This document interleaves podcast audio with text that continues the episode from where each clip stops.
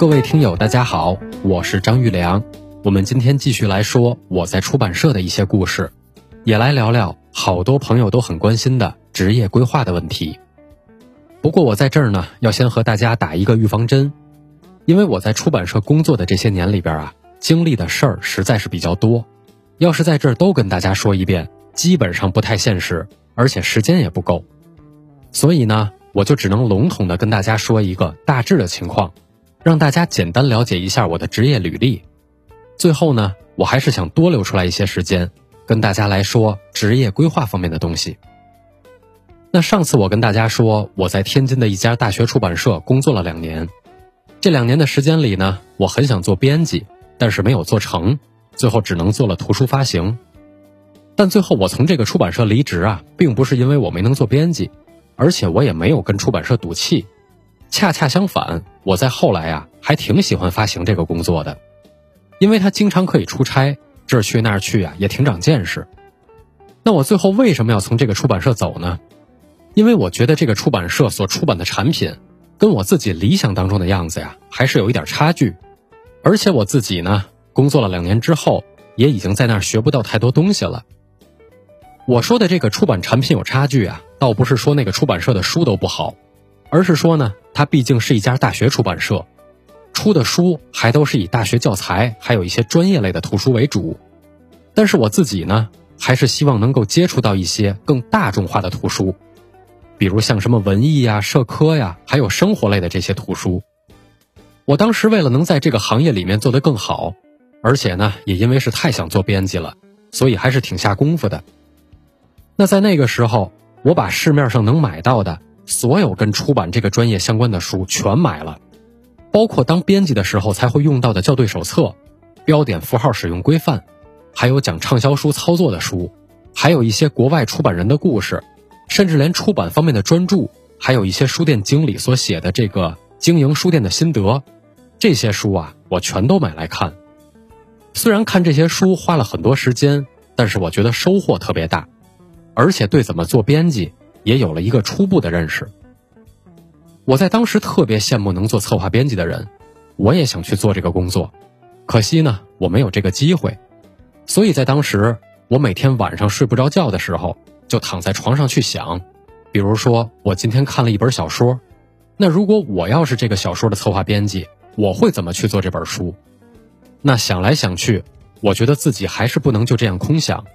就算我躺在床上想一辈子这事儿，也还是没有机会啊！按照自己的想法去做一本书，更不可能去做一名好编辑。所以想到这儿呢，我就觉得我必须得走，要去更适合自己的地方接着学东西。在当时呢，我就想，既然我是抱定主意去学习的，而且我更多的是想去接触文艺啊、社科还有生活这些大众阅读类的图书，那我一定就要去这方面全国最好的出版社。那哪家出版社最好呢？这家出版社呀，在北京，也就是我后来第二个工作的地方，名字我就不在这儿说了。那在当时呢，这个出版社真的是如日中天，当时畅销书排行榜上前十名的畅销书里面，至少有一半都是这家出版社做的。那想到这儿呢，我就给这家出版社发了简历。我印象里面好像就在第二天，人家那边的一个中层领导就给我回话了。问我周四那天能不能过去参加个面试，见面聊一下。那因为天津和北京离得很近嘛，所以我就没有犹豫，当时就答应了。那去了那儿之后呢，就跟人家出版社的同事还有领导见面，互相了解一下，然后也问了问我对出版这个行业的认识，反正也没有聊太深。最后人家出版社就说呢，我们感觉还行，麻烦你啊回去等一下消息。然后到了第二天。这个出版社就给我打来电话，就跟我说：“我们觉得你昨天聊的不错，你看能不能这样，挑一本你喜欢的书，给这本书呢写一篇营销策划案，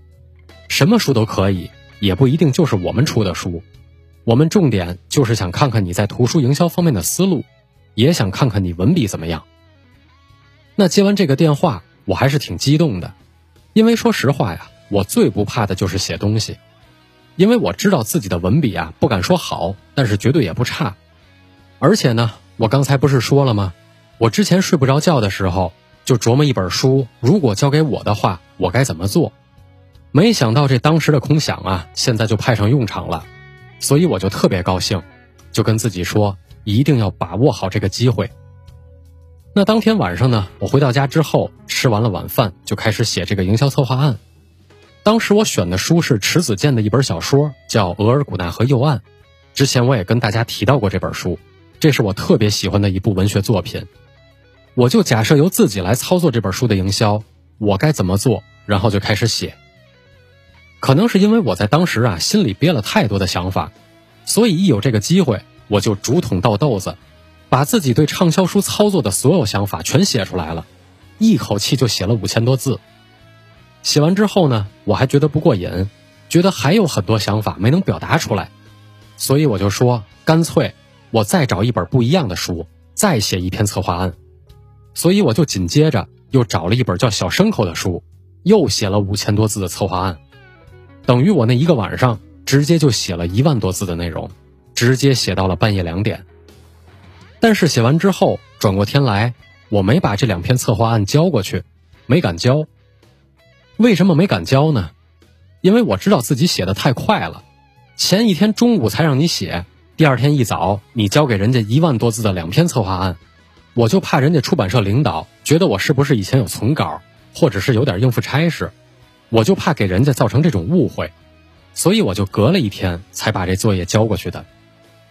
那交过去之后的结果对我来说其实并不意外，就是我被那家出版社录用了，因为比较不要脸的说呀。我自认为我的表达能力、我的写作能力，还有我对图书这个行业的理解，都还说得过去，所以在当时呢，我还是挺有信心的。那么在被这家出版社录用之后，在二零零九年的六月，我就拎着一个箱子、一个包，从天津坐着火车就到了北京。我来北京的那张火车票啊，到今天都还被我留着。那现在回过头来看，这真的可以说是一张单程车票。也是一张改变了我整个人生轨迹和命运的车票，我应该一辈子都会留着它。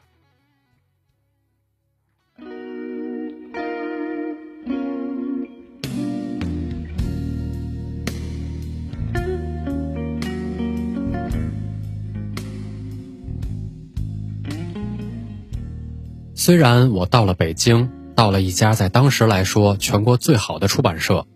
但是我做的工作还是图书发行，虽然看起来都是差不多的工作，但是因为北京的这家出版社呢是一个半民营的公司，市场化程度更高，所以对业务员的要求也就相应的更高。那我其实就能在这儿学到更多的东西。那么在这家出版社，我一共也是工作了两年的时间。现在如果回顾一下这两年的过程啊，真的可以说是痛并快乐着。我先跟大家说痛苦的方面吧，就是在我刚到这个出版社的时候，基本上每天都要被领导骂，没有一天不挨骂的，从社长到部门主任全都如此。尤其在开会的时候，你汇报工作或者讲一些自己的业务，他们要是觉得你有什么地方做错了或者是说错了，劈头盖脸就是一顿骂。这种骂当然不是骂脏话，但是特别严厉，还当着所有人的面儿。就让人感觉特别难堪，而且当时我工作的环境会带给人一种极度压抑的感觉，弄得我每天的精神呀就高度紧张，非常痛苦。我们后来有新来的同事，待了几天，一看这个情况，直接就不来了，根本就受不了这种压抑的工作状态。其实我在当时呢也想过辞职不干了，领导天天就数落你，然后客户呢还跟着欺负你，说实话呀，我也受不了。但是另一方面呢，我又不得不承认，虽然我天天挨骂，心情沮丧到极点，可我就是在这种糟糕的环境下学到了非常多的东西，所以我最后就没走，我把这一切呀全都忍下来了，因为我认定了自己要做这个职业，所以不管眼前的状况有多困难，我都要学会这个职业里面最核心的技能。那这些专业方面的技能我就不跟大家细聊了，因为隔行如隔山。我要多说这个呢，大家很可能听起来也没什么兴趣，所以我还是说一个让我印象特别深刻的事儿，就是在当时呢，我们部门的领导跟我说过一句话，他说：“你记住了，干咱们这行就是发行或者说是销售，得先学会说话。什么时候你要能做到见人说人话，见鬼说鬼话，你小子就出息了。其实说心里话呢，我不太好意思承认这是一句很受用的话，因为如果真能做到这一点呀，在一般人的印象里，这人呀肯定就挺圆滑的，或者说这人挺油的，总感觉这形象啊不太好。但是吧，咱们经常说话糙理不糙，其实这句话呢，也就是这么个情况。所以我在当时呢，就开始反思，自己在和别人沟通的时候，说话是不是有问题，是不是在不经意间就说出来了让人不爱听的话。比如说我在天津的时候，有一次辽宁的新华书店组织开会，中午休息的时候，吃完了饭，我就去扔垃圾啊，还有洗手。那走到卫生间门口。正看见人家新华书店的副总从卫生间里面出来，我想都没想就问了人家一句，说您吃完了。然后那个副总当场就石化了。那现在想想这事儿，我觉得自己当时就是脑抽了吧，说了这么句让人尴尬的话。所以想到类似的这些小事之后呢，我就特别注意自己说话方面的问题，什么话该说，什么话不该说，还有一些不太中听的大实话，怎么才能说的让人更好的去接受。等等这些问题，这个说话呀，真的是很难练的。把话说好听了不难，但是把话说的真诚、自然，能获得别人的信任而不反感，这可不容易。其实直到今天呀，我也不太能做到见人说人话，见鬼说鬼话。我总觉得完全做到这个吧，还是有点假。但是我现在基本上可以做到，在恰当的场合，自然的说出比较恰当的话。而且我觉得呢。不管咱们做哪一行，其实都应该练习说话，因为不管咱们干什么，都得跟别人打交道，尤其是做销售，那就更不用说了，对吧？所以这块呢，我暂时先不在这儿说太多，回头咱们找时间专门聊一期说话和沟通的话题。我还是接着来说我在北京这个出版社的一些事儿。可能真的是我的性格呀比较强硬和执拗，再加上学东西呢，确实也比较快。所以，我在这家出版社这种比较惨的状态，并没有持续太长时间。过了大半年，不到一年的时间，这个情况呀就开始变化了，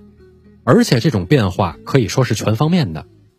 首先是我的工作能力确实进步了，这从业绩上就能很明显的看出来。在当时呢，我已经能超额完成公司给我定的任务，还能做一些创新。那公司领导觉得我进步挺大，当然也就不骂我了。而且客户那边呢，觉得我跟他配合的不错，也给他想了不少促进销售的办法，所以也就不刁难我了。甚至在我出差的时候，这客户啊，干脆就让我住到他们家里边，因为他们家还有另外一套房子没人住。他知道我们工资不高，所以就想帮我省点差旅费。反正总而言之吧，我在那家出版社的状况是变得越来越好。那刚才我不是说这两年是痛并快乐着吗？痛的时候，刚才说了那是真痛，但是后来快乐的时候，也真的是特别快乐，因为我学到东西了，而且这种能力的提升呢，也被别人认可了。那既然我后面的工作状态没有那么紧张了嘛，所以我就想呢，能不能在正常的工作之外，自己呀跟别的出版社去合作，试着策划几本图书选题，也就是练习着做一名策划编辑。因为在这家出版社里面，我肯定是转不了岗的，只能做发行，所以呢，我就想自己在私底下试试。要是用现在的话来说，也算做点副业。那说到这个编辑的技能，一开始呀，我也是什么都不会，更不会核算成本这些东西，只能一点点自己学。好在还不错，比较幸运，没用多长时间，我就把这所有的编辑技能全都学会了。那在这之后呢？我就做了大概有四五本书，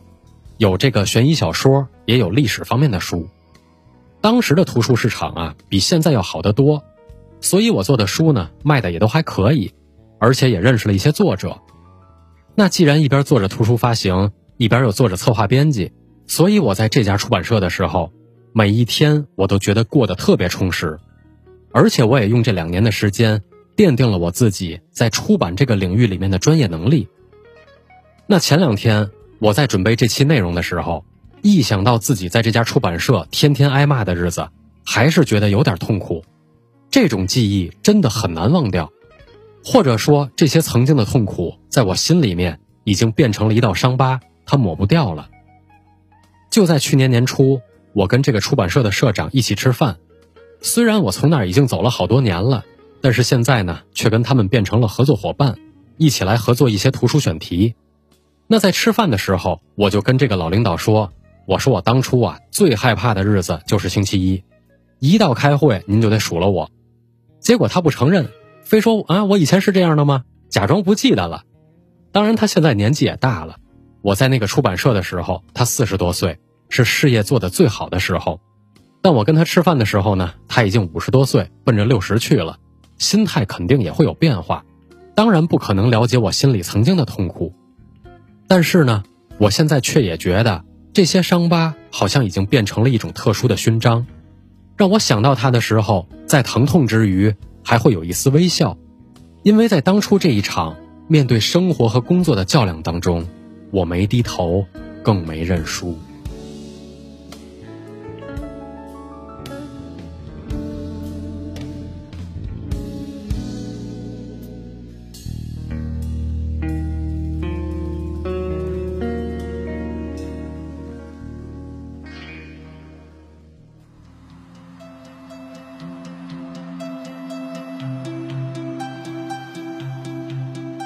在这家出版社工作了两年之后，有一天呢，我认识了一个同行业的朋友，就来找我。他跟我说呢，有一家别的出版社想找一个发行总监，但是没找着合适的人。那个出版社管这事儿的人呢，是他同学。他一听说这事儿啊，马上就想到我了，觉得我还挺合适。然后呢，就问我要不要过去跟人家聊一下，去不去的再说，好歹算认识个朋友。那这个朋友说的这家出版社呀，我知道，它是一家规模非常大的部委下属的中央级出版社。那我就说行吧，我先过去跟人家见面聊聊。那过了几天呢，在这个朋友的安排下，我就跟这个出版社的人呀见了面，人家也详细跟我介绍了一下他们那边的情况。他们这个出版社呀，规模真的是非常大，整个出版社得有五六百人，所以为了方便管理。就成立了好多分社，也叫事业部。他们所在的这个事业部呢，叫新媒体事业部，内容主要是做漫画。但是呢，他们又不光做传统出版，同时还做电子书呀，还做网站，做很多互联网方面的东西。这一点还是挺吸引我的，因为出版这点东西啊，在当时可以说已经被我学的差不多了。我就总想着有没有机会能去接触更新一点的东西。那么在那个时候呢？互联网对传统出版的影响也刚好变得越来越大，所以我觉得我要是来这个地方，一边做着出版的工作，一边还能学到互联网的一些思维，这还挺好的。那最后呢，我也是跟人家聊了几次，也谈好了待遇啊各方面的条件，就终于跟以前的公司说拜拜了，就到了这家非常大的国有出版社，做了这个事业部的发行总监。那来到这家出版社之后。我发现自己呀，好像又回到了天津的那家工作单位，感觉非常像，因为都是国有体制嘛，所以那种放松的劲儿又回来了。之前压抑紧张的感觉一扫而空，这让我高兴了好长时间。而且这个出版社的福利呀也特别好，比天津那家出版社还好。但是呢，别高兴的太早，和这些福利成反比的是我们当时这个事业部的业务。凭良心说，做的并不是太好。不太好的原因，其实我也总结过，这里面有内容的问题，有产品的问题，有一些经营策略的问题。但是归根结底，我发现是制度问题，或者干脆说是体制问题也不为过。那么大家要知道啊，当一个问题如果上升到体制问题的时候，它是很难被解决掉的。所以我在当时就意识到。我在这个出版社里面恐怕很难学到非常多的东西了，包括我想去了解的互联网方面的一些东西，也没能学到什么，因为我们自己做的本身就不好，那我跟谁去学呢？那么在这种情况下，可能有的朋友就该问了，说你知道在这儿学不到什么东西，是不是没过多长时间你就辞职不干了呢？这个还真不是，我不但没辞职，反而在这个地方工作了三年半。那为什么我要在这儿待这么长时间呢？因为我在这儿呀，可以有别的收获。在这家出版社呢，我当时出差非常多，因为这个时候我已经不再是普通的业务员了，那全国的销售渠道我都得操持起来。所以，如果按照天数来计算的话，这一年里面差不多加起来要有三到四个月的时间，我都是在外面出差的。虽然这种频繁的出差看起来挺辛苦，但是好在呢，我出差的时候比较自由，可以自己安排出差的时间和地方，所以我在拜访客户的同时，刚好就把全国几乎所有的省份全都去了一遍。我觉得这是我在那段时间里最大的收获。当时呢，我在出差的时候，一般都会给自己多留出来一天的时间，不去拜访客户，当然也不是去什么旅游景点。我就是单纯的在这个陌生的城市里面随便走一走，看看这个城市的人都是怎么生活的。另外呢，我也会尝尝当地的美食。那除此之外，有一些地方的博物馆不错，我也会过去参观一下。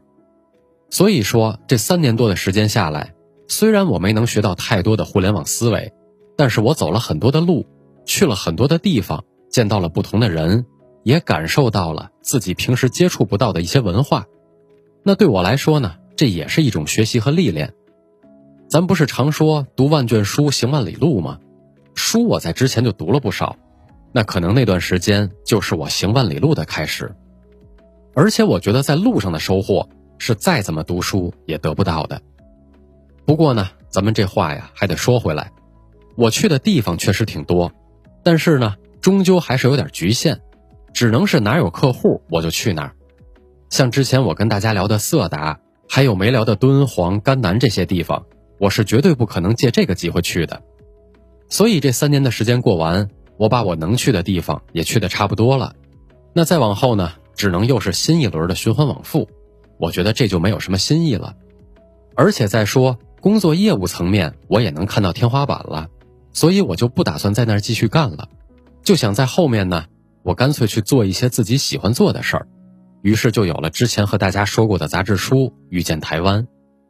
那再往后，因为出版政策方面的影响，《遇见台湾》不能做了，我就开始做其他的书，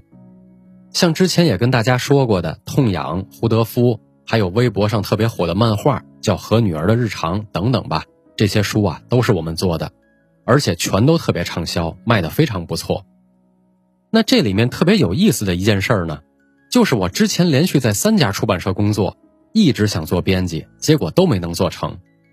最后我离开了所有的体制，终于自己给自己搭了一个台子唱戏，这才做了编辑。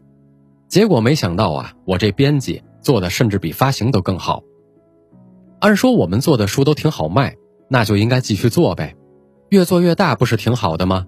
而且出版不也是我喜欢的职业吗？对吧？但是呢，我们并没有继续这样往下走，反而在二零一八年的时候。选择了接触音频这个领域，也就有了咱们的唯物论。因为我觉得在未来啊，好的内容一定会越来越打破载体的局限，它不会再像以前那样单纯的由图书来承载，而是会分散在音频、视频、短视频甚至更多的领域里面。那换句话说，我虽然很喜欢出版，但我不能死守着自己在过去就有的职业观念，而是要跟上这个时代的节奏。可能我这么做呢，跟人家有经验的朋友比起来，会发展的慢一点儿，但是我觉得没有关系，我不要求自己走得有多快，但是我希望自己能把这条路走得更久一点儿。再说了，现在看到大家对我们这么支持，我也肯定会在这条路上坚持下去，而且我也有信心让自己做的越来越好。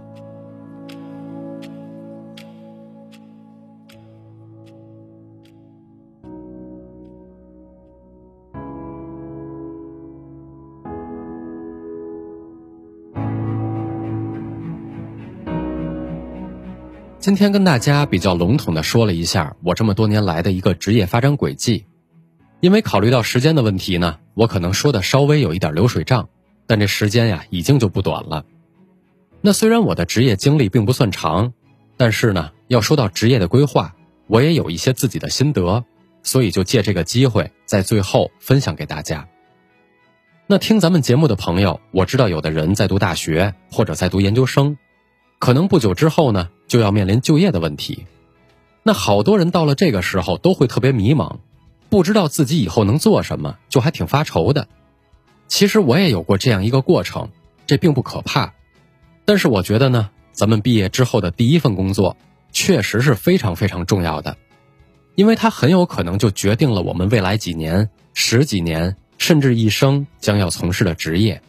所以我们必须认真对待这个问题。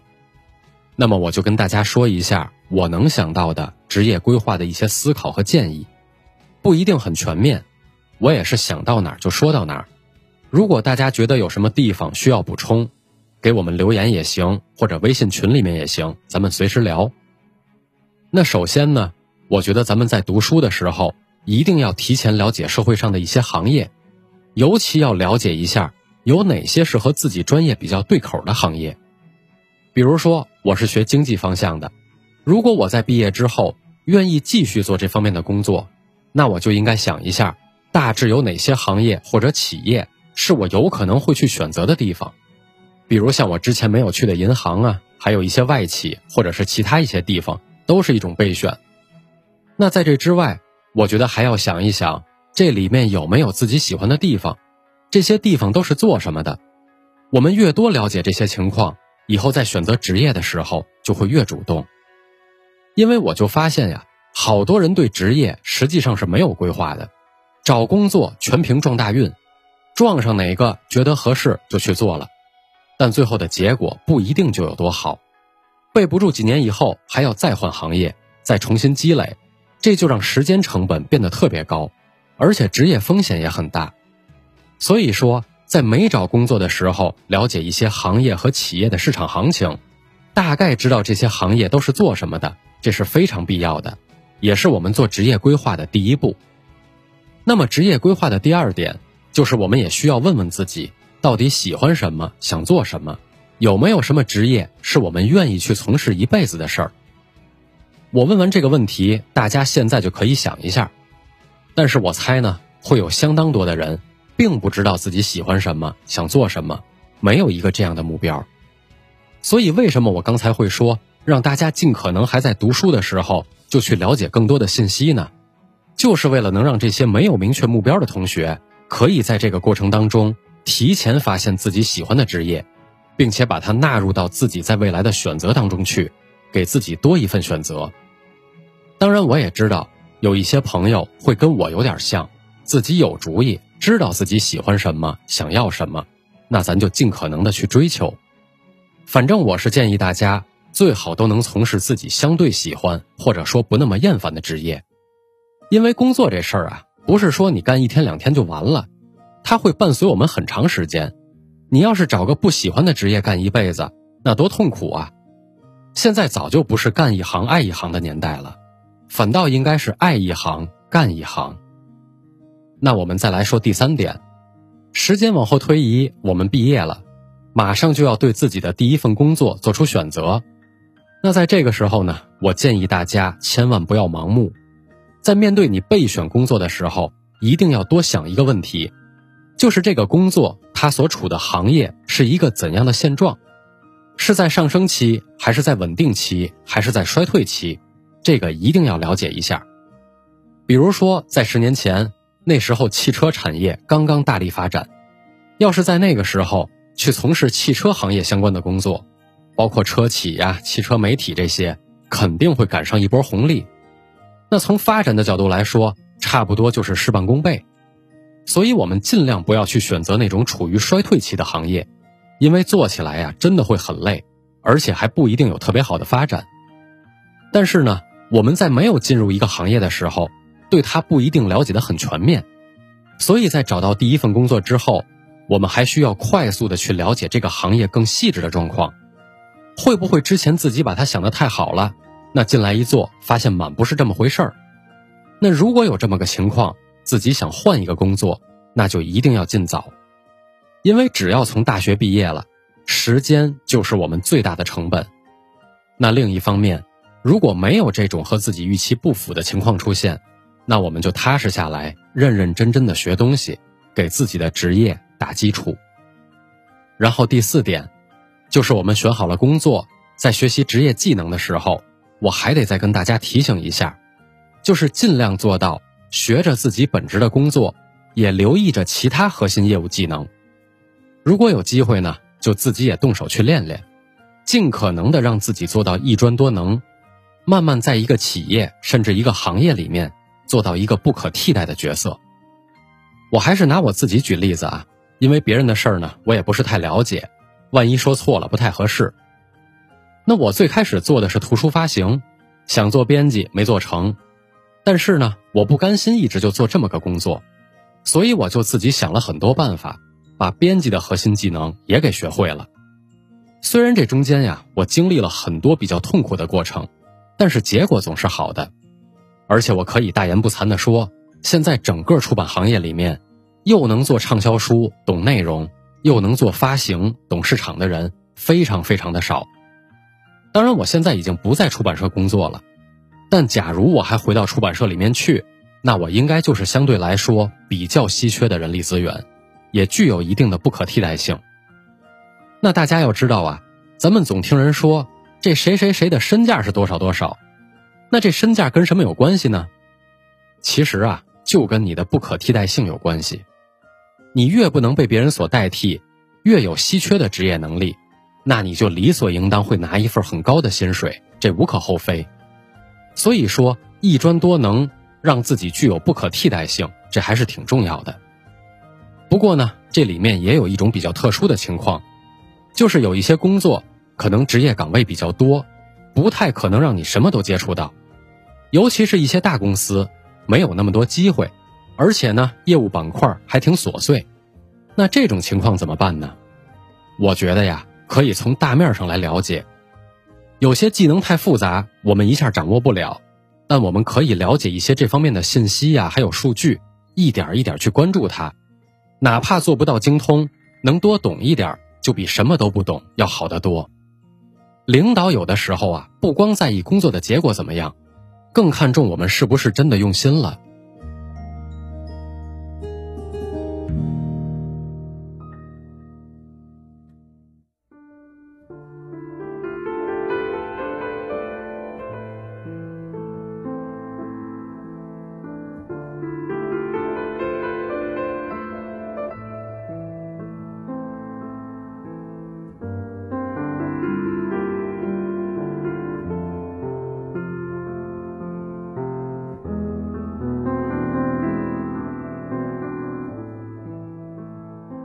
那接下来第五点和第六点呢？我之前在聊冬泳那本小说的时候，其实说过，就是规避职业风险的问题。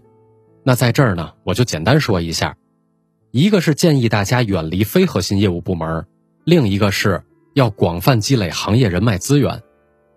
像我在第三家出版社工作的时候，那个新媒体事业部就是一个典型的非核心业务部门，因为它就是出版社对新媒体还有互联网的一种尝试。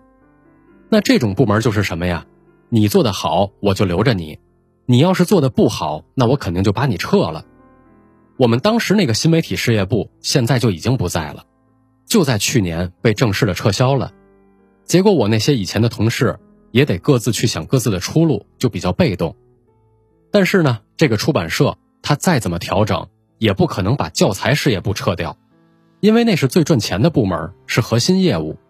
所以说。大家一定要记住，年纪越大，越要尽量远离非核心业务部门，因为职业风险呀，真的是有点高。另外呢，就是积累人脉资源这个事儿，一方面能实现职业的进阶，另一方面也能规避职业风险。其实像我在北京这两家出版社之间的跳槽，就属于这么个情况。那这块内容我就不多聊了，大家可以翻回到闲篇的第十二期内容。来听一下规避职业风险的问题。然后第七点，当我们在工作了几年之后，如果能比较顺利的精通了自己的职业技能，那么下一步，我觉得还需要积累自己的职场经验和管理能力。这俗话说呀，人往高处走嘛。当我们的职业能力到达了一定的高度之后，自然而然就会想到能不能晋升，做到一个管理方面的职位。但是呢？这里面有一些问题需要我们提前考虑一下，因为企业里面的竞争啊，往往也是很激烈的，会引发利益冲突，备不住呢也会引发一些矛盾。那具体怎么处理这一类的矛盾，我没办法在这总结，因为每一个公司、每一个人所遇到的情况都不可能完全一样。我在这说出来呢，就是给大家提个醒，让大家呀在这方面有所思想准备。另外呢，大家也要知道，竞争归竞争，矛盾归矛盾，但是这些呀都是工作方面的事儿，我们尽量不去把问题扩大化，也没有必要给自己啊树立那么多对立面。那么，如果我们在晋升的时候没有遇到太多的阻力，还比较顺利的话呢，那在这之后的工作就要考验我们的管理能力了。之前呀，有不止一个朋友跟我抱怨过，说自己带的员工不好管理，有时候还挺头疼的。因为这个管理啊，说到底还是在和人打交道，每个人的性格、思维、做事的习惯全都不一样，但是在公司里面呢，这些不一样的人又要凑到一块儿。一起来完成一系列的工作，这里面当然就需要有人来协调。那么，既然是和人打交道，我觉得首先还是要去了解这个人，之后才能更好的去做一些工作。比如说，你管理的团队里面，有的人呢执行能力特别强，你给他布置完任务，保证能按时按量完成。可是你如果不了解他，非让他去做一些有创造性的工作，那可能就不太容易取得一个很好的效果。咱们自古就有句成语，叫知人善任，说的就是这个意思。另外呢，管理三五个人和管理三五百人，当然也是完全不一样的。管理三五个人可以知人善任，那管理三五百人，你连人都认不全了，那这时候呢，就需要用制度或者是其他一些比较科学的办法来进行管理。大家都应该知道啊，管理是一门独立的学科。如果各位朋友以后有机会接触到这部分工作的话，最好还是要专门学习一下这方面的东西。讲现代管理的书有不少，或者到外面呢进修一下也都可以，我就不在这说太多了。那么接下来咱说第八点，就是在我们工作的时候，既要低头干活，也要抬头看路。这话什么意思呢？就是说我们必须要对自己所从事的行业，要对它未来的发展趋势有所判断。因为现在的时代呀发展太快了，一个行业可能两三年就会有很大的变化，要是三五年呢，可能完全就不一样了。所以我们要提前对这些变化做出预判。比如说，我做的工作是出版，那我为什么要转型来做音频呢？为什么我还要探索这个视频领域的内容呢？就是因为我判断到出版这个行业在未来会发生巨大的变化。如果我还是一门心思只考虑纸质图书的那点事儿，早晚会被市场淘汰，因为它已经不可能代表当前时代下最优质的内容载体了。所以说，我建议大家一定不要只盯着手底下那点工作，一定要抬头，甚至站在更高的位置去看看整个行业的前景。当然了，可能有的朋友会说，我不太能判断自己的行业是个什么情况，那你所谓判断的依据又是什么呢？其实啊，这个并不难。咱们做一个工作，别多说，做上两三年，总会对这个行业有一点感觉，是往上走呢，还是有点下滑？这个应该挺明显的。那另外呢，我觉得还得关注一些行业里面最前沿的消息，了解一些产业数据，自己做一些对比，也能有个感觉。现在好多消息和数据，在一些财经啊，还有商业网站上都能找得到，这个并不难做到。那么除此之外，我觉得跟同行的人交流也是很有必要的。一方面呢，可以及时了解行业动态；再一个，也算积累行业人脉了。那我们在掌握了这些信息和数据之后，再加上自己的思考，应该就会有一个大致的分析和判断。只不过呢，它还需要验证。其实呢，有好多事儿啊，不是说真的有多难，也不是我们完全就做不了，只是因为我们没有把脑子用在这上面。所以我觉得，不管做什么，我们一定要习惯去思考问题，不能什么都不想。那咱们说了这么多，大家呢可能还会有一个小问题，就是我们如果认定了一个职业、一个行业，愿意长期做下去，那我们到底要给自己定一个什么样的职业目标呢？其实啊，这个目标也是因人而异的。但如果要我来说呢，我觉得如果能做到一个行业里面大家公认的。非常有职业技术能力，有行业影响力，也有一定的管理能力，可以说是一个比较理想的状态。也就是说，当有人在这个行业里面说起我们的名字，大家都说啊，这个人我知道，很厉害，怎么怎么样，可能就还算不错了。但是呢，这里面也有一个情况，咱们也要注意一下。俗话说：“长江后浪推前浪，前浪死在沙滩上。”就算有一天我们真能做到行业里面比较有影响力的状态，也一样要规避风险，因为后面还有源源不断的年轻人会比我们更优秀，甚至会取代我们的位置。而且在那个时候呢，可能自己的年纪啊已经很大了，承受风险的能力其实是在下降的。所以说，规避职业风险是我们在职业生涯当中一直都要去考虑的事儿。那么最后呢，说完这些，我还零散的想到几个小问题，在这集中的补充给大家，也当成咱们今天内容的一个收尾。我刚才呢跟大家说了不少职业选择还有职业规划的问题，因为咱们每个人的具体情况都不太一样，所以我说的这些呢不一定就适用于所有的朋友。比如像医生、老师、律师这些职业，那相对来说行业就比较稳定，可能呢也有一套相对独立的发展轨迹。比如说更看重职称啊，要发表论文啊这些。所以呢，我刚才聊的内容也只是基于我的个人经历出发，分享一些经验，大家还是根据自己的实际情况有选择的来参考。另外呢，我们有的时候刚一毕业，还会遇到不太如意的情况。怎么都找不到一个特别称心的工作，这确实是有可能。那么像这个情况，我觉得大家呢可以先选择一个还说得过去的工作，先干着，然后同步再找更适合自己或者自己更喜欢的工作。而且呢，不管我们干什么，有的时候啊，真的还需要一点运气。大家可能听过这么一句话，叫“肯努力的孩子运气往往不会太差”。